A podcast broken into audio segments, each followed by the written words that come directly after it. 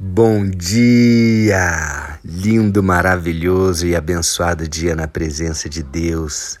Estamos no dia 733 do projeto Bíblia para Iniciantes, com LP Machado. e vamos continuando aqui no, na primeira carta de Pedro à igreja, no capítulo 1, e vamos do versículo 14 até o versículo 16. São três versículos Lembrando que no áudio passado eu fiquei em um versículo apenas, que para mim resume toda essa carta. Muito poderoso. Se você não, não ouviu, vai lá no áudio anterior e, e escuta essa mensagem poderosa, tá bom? E hoje ele vai falar sobre dois temas muito fundamentais para a vida cristã, que é a obediência e a santidade. Amém? Vamos lá? Então, no versículo 14, Pedro diz assim para a igreja: Sejam obedientes a Deus. Gente, sejam obedientes a Deus. Vamos pegar essa frase, depois a gente continua. O que é ser obediente a Deus? Como que você vai obedecer a alguém? Primeiro, você precisa conhecer essa pessoa, né? Tem que conhecer Deus. Você tem que saber o que que Ele manda se nós temos que obedecer a Deus, nós temos que saber o que, que Deus manda. Ou seja, os mandamentos de Deus. É, lá em é, Deuteronômio, Moisés recebe as de, os dez mandamentos, né, que são leis. Depois ele recebe também mais 613 leis. Né? Depois dos Dez Mandamentos, ele recebe 613 leis, que são é, é, orientações, que são é, é, é direcionamentos de Deus para que nós tenhamos uma vida correta, para que nós possamos obedecer aos princípios de Deus. Então, para que eu e você sejamos obedientes a Deus, nós temos que conhecer os princípios dele, conhecê-lo também, conhecer o que, que é, o que, que agrada a Deus e o que, que não agrada. Ser obediente é agradar a Deus. Um filho que obedece ao pai está agradando ao pai, está honrando ao pai. Então nós precisamos conhecer a Deus, nós precisamos conhecer a palavra de Deus, as leis de Deus, os mandamentos de Deus para que após isso possamos ser obedientes.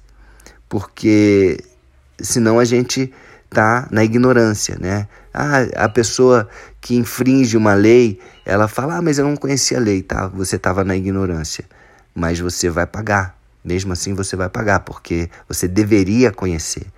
Então nós devemos conhecer a Deus, nós devemos conhecer as leis de Deus para obedecê-lo. E muitas pessoas vêm para mim perguntando: LP, qual o segredo do sucesso? Qual o segredo de você viver essa vida que você vive?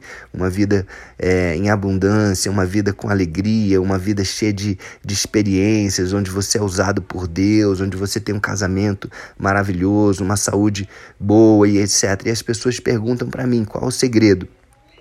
E eu sempre respondo: obedecer a Deus é estar em obediência. Esse é o segredo. É, tem muitas coisas boas que, que aparecem na minha vida, na vida da minha esposa, nós, e não são para que nós façamos, porque nem tudo que é bom é para a gente fazer. Então a gente tem que estar em obediência, tem que estar em conexão total com Deus e deixar o próprio Espírito Santo nos guiar à vontade de Deus. Jesus nos ensina isso muito forte no jardim de Getsemane, onde ele fala: Pai, que seja feita a tua vontade e não a minha, porque dentro de nós existe essa briga, né, da carne contra o espírito. Lá em Gálatas capítulo 5 fala isso. Então, nós temos que sempre estar em obediência ao Espírito de Deus, ao Espírito Santo. Amém? E aí, continuando, o versículo 14 diz assim: E não deixem que a vida de vocês seja dominada por aqueles desejos que vocês tinham quando ainda eram ignorantes. Olha só, está usando aqui até a palavra que eu usei agora, né? Quando ainda eram ignorantes, ou, se, ou seja, quando ainda não conheciam a Deus, quando ainda não conheciam os mandamentos de Deus, os princípios de Deus, aquilo que agrada a Deus, não conheciam a Jesus, não conheciam, não, não tinham acesso ao Espírito Santo, por quê? Porque andávamos na ignorância, nas trevas, na, é, na carne, onde a carne era o que nos, nos é, dominava. Né? Eu vejo a minha vida assim, é, antes de Jesus, totalmente uma vida egoísta, uma vida onde a carne me dominava, onde eu fazia as coisas puramente pelos meus desejos, impulsos, né? Então, e, e só me dava mal. então, para que a gente não volte a isso, né? Que a gente não deixe é, é, que a nossa vida seja dominada por esses desejos, desejos próprios de pessoas ignorantes né? Mas mesmo é, quem conhece a Deus, às vezes se apaixona e tal, depois no meio do caminho é, deixa esses desejos tomarem conta novamente. Então por isso que Jesus fala e nas cartas também, né? Sempre é, é, é falado isso. Estejam alertas, vigiai e orai. É importante continuar, né? O capítulo 15 da do livro de Mateus, do Evangelho de Mateus, Jesus fala: permaneçam, permaneçam, permaneçam.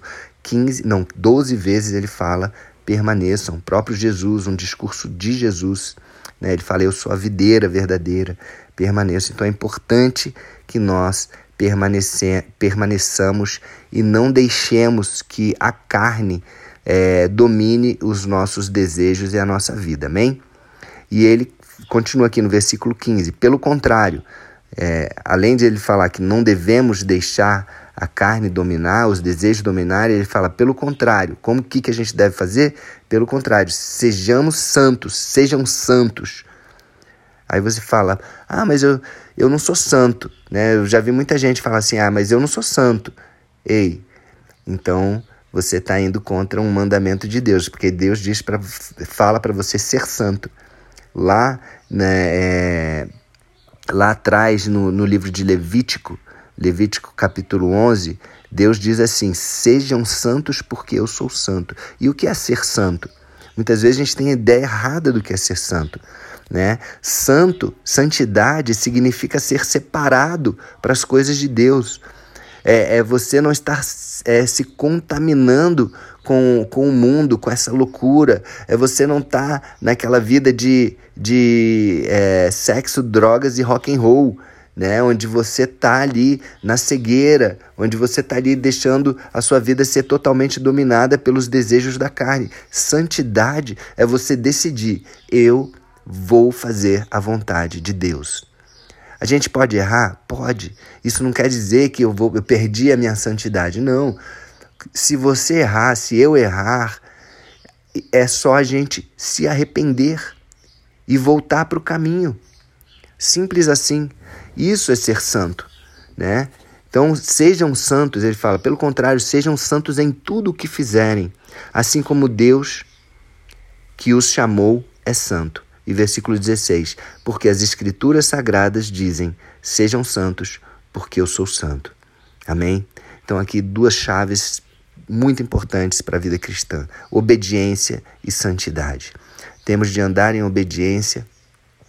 Para isso, temos de conhecer a Deus, temos de estar nos relacionando com Ele para seguir a direção dele, obedecer a direção dele e sempre andar em santidade. Isso são os princípios de Deus. Santidade é você cumprir os princípios de Deus. Quando eu tinha um problema muito, muito grande antes de, de me converter e até depois que eu me aproximei de Deus, eu olhava para as mulheres com malícia, eu olhava com desejos e aí eu e o Espírito Santo me convenceu, eu comecei a me incomodar com aquilo. Eu fiquei seis meses num, num processo, numa aprovação, né, num, num voto com Deus, onde eu falei: Deus, eu vou aqui me santificar e eu quero que o Senhor limpe o meu olhar. Eu quero olhar para uma mulher como o Senhor olha. Eu quero olhar com os teus olhos. E Deus me curou nesses seis meses. Foi aí que eu conheci a Thaís. E aí que eu me apaixonei e casei com ela. então vale a pena a santidade. Vale a pena a santidade. Ah, a pessoa fala, ah, mas eu vou me privar das coisas boas. Não, muito pelo contrário, você vai se preparar para o melhor de Deus. Acredite, a santidade não vai deixar sua vida chata. A santidade vai deixar sua vida preparada para usufruir daquilo que Deus tem para você. E pode ter certeza que é muito melhor, é muito mais compensador, é muito mais. É, preenche muito mais. É, é muito melhor. Amém? Então, obediência e santidade são é, é, os ensinamentos desses três versículos de hoje. Amém? Vamos orar? Senhor Deus, Pai, muito obrigado por mais uma palavra maravilhosa.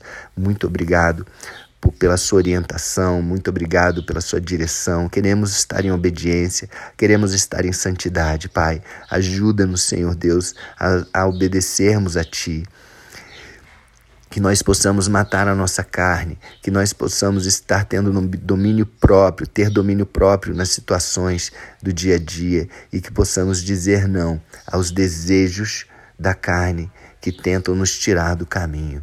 Que possamos permanecer na tua palavra, que possamos andar em santidade e nos preparar para o melhor para o teu melhor, para aquilo que o Senhor tem preparado para nós, que é muito melhor do que um prazer imediato que a gente tem aqui e logo em seguida sente um vazio logo, logo depois. Em nome de Jesus, nós te agradecemos. Recebemos Jesus como nosso Senhor e Salvador mais uma vez. Obrigado, Pai. Obrigado, Espírito Santo. Amém? Então é isso, ficamos por aqui e até o próximo dia do projeto. Um beijo no coração.